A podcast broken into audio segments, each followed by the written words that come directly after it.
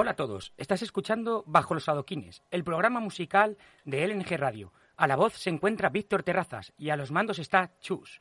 Hoy tenemos un artista muy especial y vamos a entrevistarle para su nuevo disco, Calíope. Vamos a hablar con Poncho K. Hola Poncho, ¿qué tal todo? Hola, buenas tardes. Muy bien, hombre, ¿qué tal vosotros? Es un placer hablar contigo. ¿Qué tal todo? ¿Bien? Igualmente bien, bien, todo bien, sí. ¿Sí? ¿Qué andas por aquí, por Madrid? ¿O por dónde andas ahora? Sí, por Madrid, preparando la gira, bueno, y girando, de hecho, empezamos hace pocos meses y, aquí seguimos. Sí, nada, lo primero de todo, agradecer a Consuelo todo el trabajo que, ha hecho, que estuvo hablando conmigo y me invitó ahí a las GAE, que estuvimos ahí en la presentación y en la rueda de prensa, y ah, fantásticamente bien. la verdad, en plan, teníamos muchas ganas de hablar contigo. Qué bien, sí, sí, Consuelo se lo ha currado. así que bueno, así para, para empezar un poco y eso, quería empezar un poco por, por tus inicios. En esos momentos en los que, siendo un chaval de apenas 19, 20 años, decides cogerte la maqueta de tu disco, la guitarra y venirte desde Sevilla hasta Madrid. ¿Cómo, cómo fue todo eso? Bueno, pues por circunstancias estaba obligado a salir de mi ciudad y, aproveché que fuera a Madrid porque era también la única forma de, abrirme paso en la música, ya que en esos tiempos, bueno, y creo que ahora todavía el rock allí es complicado llevarlo a cabo. En Andalucía el flamenco se da muy bien, pero todo lo que no sea algo tirando a flamenco es mucho más complicado. Y más en, el momento que, yo salí, que mi música no era muy aceptada, que yo solo con una guitarra eléctrica.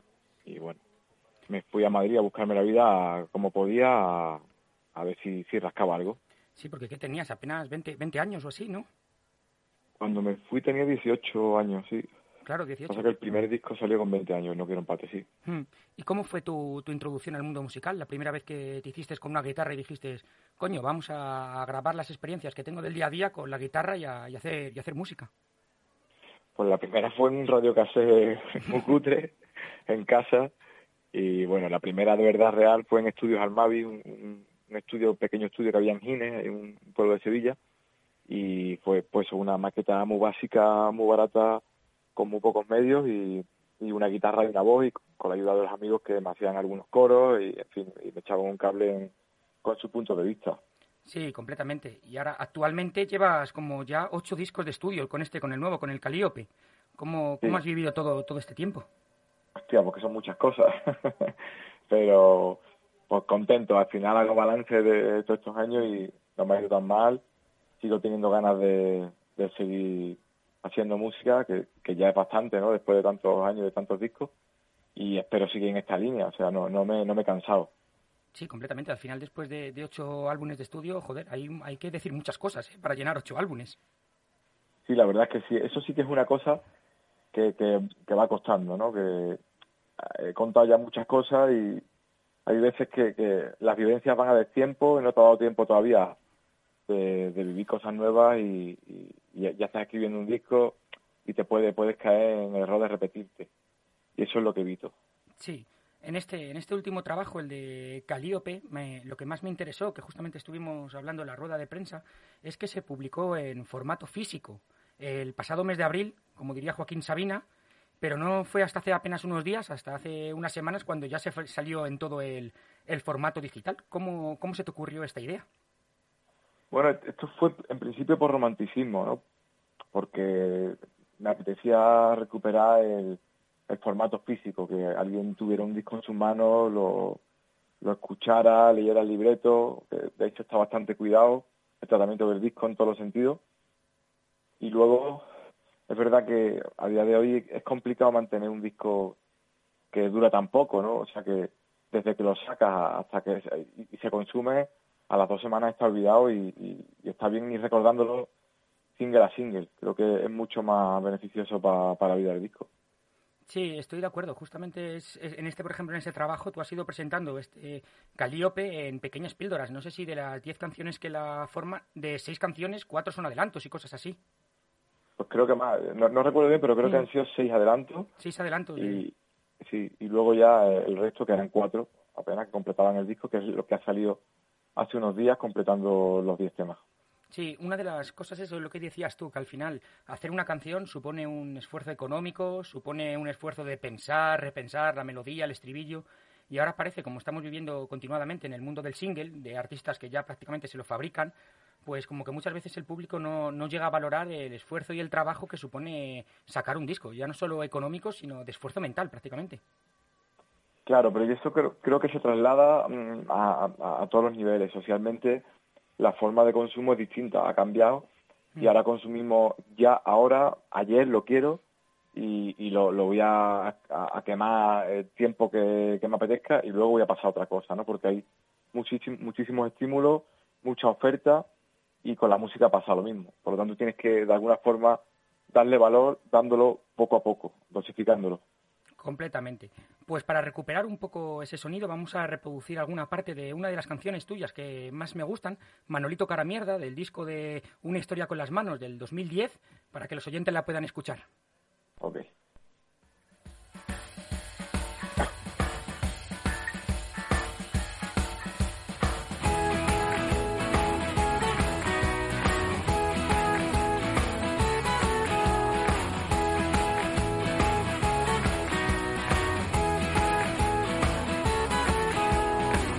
Ok. y amarillea la habitación.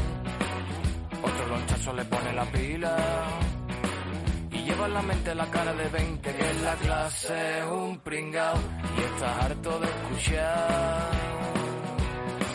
Manolito, el cara mierda, saco de escombro, cara croqueta, se ha quitado y el disfraz. Arremete y a matar, tar, tar, tartamudea Berto se le olvida la lección. Este niñato se ha vuelto loco. Y lleva en la mano una pipa de nueve, la clase la ha encadenado. Hoy amarga la sentencia. Manolito, el cara mierda, saco de escombro, cara croqueta, se ha quitado y el disfraz. Arremete y a matar.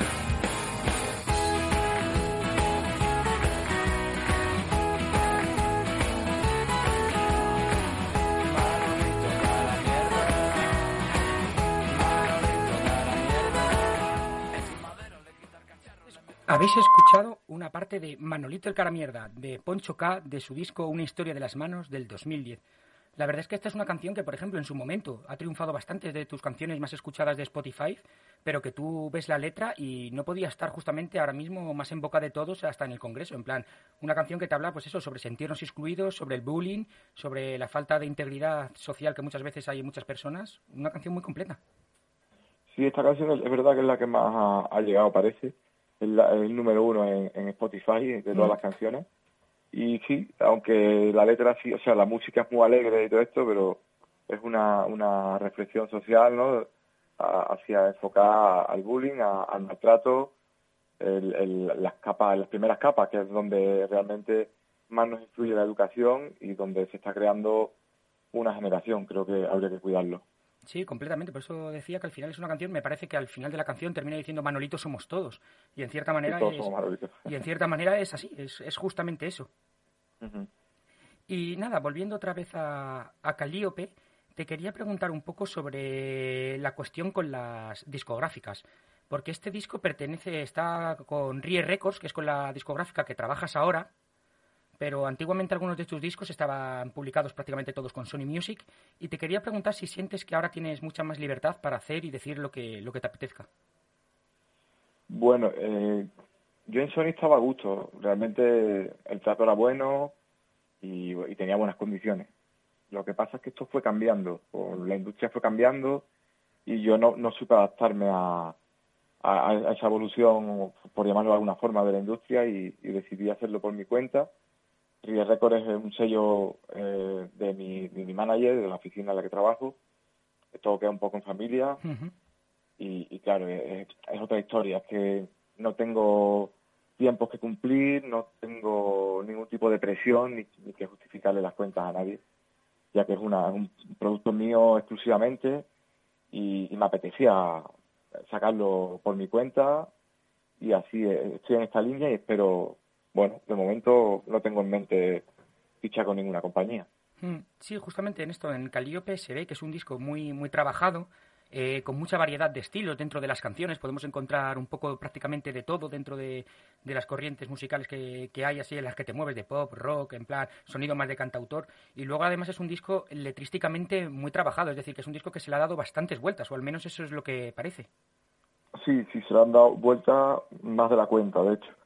En la composición, como pilló la pandemia por medio, eh, ya había un trabajo previo a esto y se juntó con, con esta fase y bueno, le di muchas, muchas vueltas, tantas que, que me entré en espiral y tuve que contar con un productor porque yo ya no era objetivo con, con las canciones y se le volvió a dar otro, otra vuelta de tuerca y, y, se, se, ha machacado, vamos, eh, las estructuras como las melodías y luego el trabajo con, con los músicos sido impecable porque eh, estaba todo muy claro desde el principio y Xavi Moreno, que es el productor, ha sabido muy bien dirigir este sonido, ha sido muy conciso y ha pillado muy bien la idea que yo tenía en mi cabeza y quería plasmar. O sea, ha sido un trabajo que, que se ha hecho muy bien porque no ha habido ninguna prisa. Sí, y, y, eso se nota justamente, porque el disco que está... Muchas de las canciones son todas de ellas anteriores a la cuarentena y algunas seguramente habrá posterior, ¿no? Sí, claro, eh, ahí se, se, me pilló en medio la, la cuarentena. Mm. Algunas que son eh, antes de la pandemia y unas que están escritas en la, en la pandemia. Yo creo que te paras un poco, se nota las que están escritas en pandemia. ¿eh? Sí, sí, sí, por eso te lo decía. sí, sí, sí, hay un corte. Pues bueno, para que más o menos los oyentes puedan escuchar alguna parte de este nuevo disco, vamos a reproducir en FM Fijo en las paredes, una nueva canción de Ponchoca.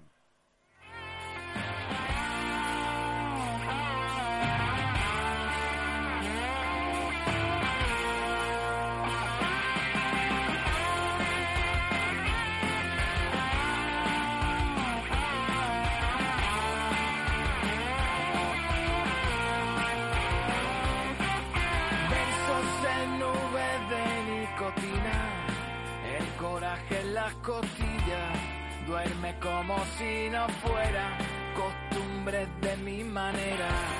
Cuando se acerca la santa y las dudas se me ofrecen como puntas de navaja que se ofuscan en mi frente. Y he perdido ya la cuenta de los panes y los peces y de todo lo que ya no me sucede y otra vez me quedo fijo en las paredes. Vivo donde sufre el alba con tantas preguntas que solo dan vueltas, no encuentro postura que me quite la ansiedad. Y en un suspiro me juro que no volveré a descuidar la pelea y preparo la piedra para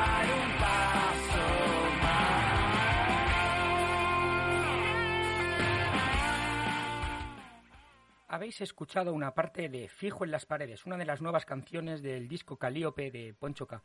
Por ejemplo, este tema a mí, por ejemplo, me recuerda mucho a toda la corriente esta de rock callejero de, extremo duro y mucho, muy ligado, por ejemplo, a tu, a tu canción Verborrea también que tienes con Robiniesta. Eh, no sé, una interpretación. Sí, sí, por eso te preguntaba. Era más o menos para que nos contaras un poco más sobre, sobre esta canción, cómo, cómo surgió y qué querías buscar con ella, con Fijo en las paredes. Pues no sé, un tema más. Es que, claro, hay un poco, te puedo contar mucho. Las canciones van saliendo como, pues como salen. Y, el ritmo y todo lo que llevan es, bueno, pues ha tocado que salga esa. Unas veces busca uno un ritmo más, más acelerado, otro más tranquilo, pero al final yo creo que la letra se encarga sola de ponerle el ritmo y la estructura a la canción. Hmm, completamente. De todas las canciones de este disco, cuando has dicho que algunas les has tenido que dar más, más vueltas hasta que te quedaras a gusto con ellas, ¿cuál ha sido la que más te ha podido costar terminar? Uf, no sé, la de Pasa. Mm. Ese tema sí que le di mucha, mucha vuelta. Sí, ya sé cuál dices. Sí, completamente. Pues una, una cosa que me ha parecido bastante curioso y no mucha gente lo sabe es que has formado también, estás en proceso de formar un grupo que se llama Los Hijos de Nacho Vidal junto a José Taberner. ¿Qué, nos puedes contar justamente sobre todo esto? Bueno, pues esto fue un proyecto, una idea que, tuve hace muchísimos años, pero por circunstancias nunca lo había llevado a cabo. Y en la pandemia lo hablamos y, como teníamos tiempo libre, pues empecé a mandarle cancioncillas, él la devolvía con una batería, yo le grababa un bajo, pero esto fue así como un juego, no, no teníamos pensado tampoco dedicarnos. Pero como iban saliendo las canciones, se maquetaban guay, pues empezamos a maquetar, a maquetar, hasta que nos juntamos con un disco y ya le pusimos nombre, hicimos la salida y bueno, van saliendo canciones hasta que completemos el disco y, y, bueno, la idea era hacer un grupo diferente con vistas a, hacer molestones, ¿no? Hmm. un poco en todos sentidos y esa es la línea que, que queremos llevar hasta no sabemos cuándo, si nos vamos a cansar y ni siquiera vamos a hacer una gira o si sacaremos otro disco, no, no tenemos muy pensado esto. Sí, que al final es un proyecto que nace así como un poco de que lo tenías pensado, pero que nace así como ganas de jugar con la música y de divertirte y al final has visto que, también puedes tirar hacia, hacia adelante con ello, con José Taberner, que también es un músico de, de cojones, la verdad, de la leche. Sí, sí, desde luego. Eh, no tenemos nada pensado, ya te digo. O sea, fue como un juego, nos sigue divirtiendo, y, pero no tenemos, no te puedo decir si vamos a seguir con este proyecto o no, no lo sé a mí una de las cosas que más me sorprendió de justamente de, ese proyecto fue cuando, eh, no sé si fue una revista, Mariscal Rock o una, una del estilo, más o menos decía en plan, Poncho K denuncia a los hijos de, de, Nacho Vidal porque han cogido de repente una máquina para hacer su voz y la verdad es que yo me, yo me lo creí, ¿eh? yo fui de los que se lo creyó. Es que teníamos mucho tiempo libre, ya te digo, y era una forma de sacarlo sin que fuera la forma típica. Y bueno, salió así y dio juego. Yo creo que yo me lo pasé muy bien, Taber también, y creo que la gente, por mucho que se quejaran, les dio vidilla. Sí, sí que, sí que al final sí. Y por ejemplo, es un, es un grupo que, por ejemplo, en ahora que si pueden volver los grandes festivales, por ejemplo, en festivales como el Viña Rock o grandes festivales de estos, es un grupo que da mucho juego por, por la forma en la que es, de que lo que decías tú, es rock stoner, es, es bastante mucho, es duro, entonces está bastante divertido. Claro, yo creo que encaja perfectamente en, festivales, que podría encajar. Hmm. Y justamente eso, en conciertos, ¿cuáles, ¿cuáles tienes próximamente? ¿Cómo los estás programando? Pues hemos tocado la semana pasada en, León, este sábado estoy en Valladolid, y luego tenemos eh, Jaén, Málaga, Cáceres, Salamanca, Guadalajara y algunos más que se me escapa, pero para este año quedan algunos y, el año que viene seguiremos. Haremos también Madrid, que lo tenemos pendiente, eh, haremos el norte, eh, todo lo que vaya saliendo. Y todos estos conciertos que están viendo en Castilla y León son, son de pie ya, ¿no? ¿no? son sin sillas. Sí, ya son de pie. Eh, este primero, bueno, primero, el primero que hemos hecho de pie ha sido el León. Claro, ahí me, me, ha pillado un poco a contrapelo porque tenía pensado que cuando se pusiera la gente de pie arrancar la gira eléctrica, ¿Sí? pero no me ha dado tiempo a preparar el repertorio en eléctrico. Es como estoy girando en acústico, pero pronto empiezo con, lo, con los eléctricos también ya, después de, dos bolos más creo que empiezo ya con, con los eléctricos. Sí, sí, es que justamente, por ejemplo, invitamos aquí la semana pasada a un grupo que, que también lo está petando bastante, que se llama Niña Polaca, y dieron un concierto en Salamanca, que fue el primer concierto en Salamanca que se hizo de pie, les pilló a, a contrapié y decían, madre mía, es que de repente nosotros estamos tocando y aquí la gente bailando de pie, de pogos, y nosotros ya no sabíamos ni cómo reaccionar. No, ni nos acordábamos de todo esto. Ya, es verdad que es raro, que choca después de esto, volver a, la, a las viejas costumbres, creo que, que, que deja una, una huella social esto y que va a ser, nos va a costar adaptarnos todavía. Sí, sobre todo sí. Yo, yo soy de los que confían de que en cuanto mejoren ya las cosas como están yendo hasta ahora, la gente tiene bastante ganas de salir, de fiesta, de conciertos, de festivales, y creo que vamos a vivir una especie de, revolución cultural que dentro de 20 años o así se, se, hablará de ella, de verdad lo pienso. Ojalá, me encantaría a mí, ¿eh? después de la que nos han dado, poder celebrarlo sin, sin ningún tipo de atadura. Nos lo merecemos. ¿Cómo, cómo has vivido esta, esta vuelta a los conciertos, al escenario? Pues con muchas ganas, desde luego, y, con, con, alegría, ¿no? Porque parece que se va abriendo la mano, que la pelota vuelve a rodar y, y lo que me hacía falta, bueno, a todos nos hacía falta.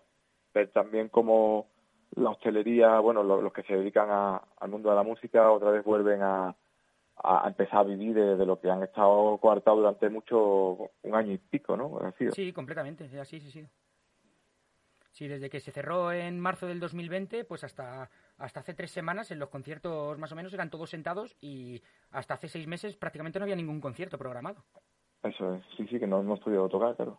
Y, eh, por ejemplo, mira, cuando entrevistamos a un grupo como un grupo histórico hace unos meses, como Esporretas, nos decían eso, que es que había, ha sido una situación, por ejemplo, para ellos muy, muy, muy difícil, muy, muy, muy chunga, básicamente, porque una de las grandes formas de hacer dinero económicamente hablando es los conciertos, la venta de entradas, la venta de merchandising. Y decía, y es que claro, en plan, las plataformas pues tampoco te pagan lo suficiente como para sobrevivir un poco, pero tampoco, tampoco para tirar cohetes. Sí, así es jodido por eso, porque a los, bueno, a los músicos, a los técnicos de sonido, técnicos, en fin, todo lo que eh, forma un concierto, ¿no? Lo que tiene que ver con el directo, nos han dejado sin, eh, sin agarradera, ¿no? Por decirlo de alguna forma. Eh, yo creo que mucha gente ha podido más o menos bandearse con su negocio, pero a la hostelería incluso les han abierto la mano en un momento dado, pero a, la música nos han dado por todos lados y, y lo más duro de esto es, ver cómo los trenes, los aviones, autobuses y otras muchas actividades se han desarrollado con normalidad, solo con una mascarilla, y a nosotros nos han castigado sin poder tocar y sin poder comer a mucho por el hecho de, de que era música. Sí, completamente. Mira, por ejemplo, he ido antes a ver un partido de fútbol al campo que a un concierto más o menos de pie. Bueno, directamente todavía no he ido a un concierto, un concierto de pie, un concierto que pueda disfrutar y es, es una verdadera una pena, la verdad. Sí, sí, sí, parece que lo han tomado con, nosotros. Pero bueno, ya, ya nos vengaremos. Pues sí. a ver. Pero bueno, te quería hacer ya la, la, última pregunta y así te dejo, te dejo tranquilo, pero también yo te digo que es de las preguntas más difíciles y es para ti, eh, Poncho, ¿qué significa la música? Sí, sí que es difícil la pregunta, sí. Sí, sí, está buscada, ¿eh? Pues la música significa eh, un motivo fundamental por el que viví y, un motivo, o sea, un motivo más que, que, tiene, eh, sí, que le da sentido a la vida. O sea, la, vida sin música creo que sería mucho más aburrida y, bueno, y casi imposible, yo diría. Y creo que después la música es como como la poesía, no, no se puede explicar, hay que sentirla y entonces la música creo que para una persona es una cosa y para y para otro otra, pero para mí la música es mucho y, tanto que no puedo explicarlo con palabras. Fue qué bonito, la verdad. Pues ha, que ha sido todo un placer hablar contigo, Poncho. Espero que se te haya hecho corto. Al final hemos estado veintitantos minutos. Y nada, ha sido todo un placer contigo. Vamos a terminar el programa de hoy de Bajo los Adoquines con una de las canciones que más me gustan de tu disco, Rin Rin. Y eso es lo que vamos a hacer dentro de poco, dentro de todos los conciertos, Rin Rin. Pues muchísimas gracias a ti por la entrevista, al equipo y a la gente que escucha Bajo los Adoquines. Así que bueno, bueno, Poncho, un fuerte abrazo. Un abrazo. Cuídate, hasta ahora. Salud, chao.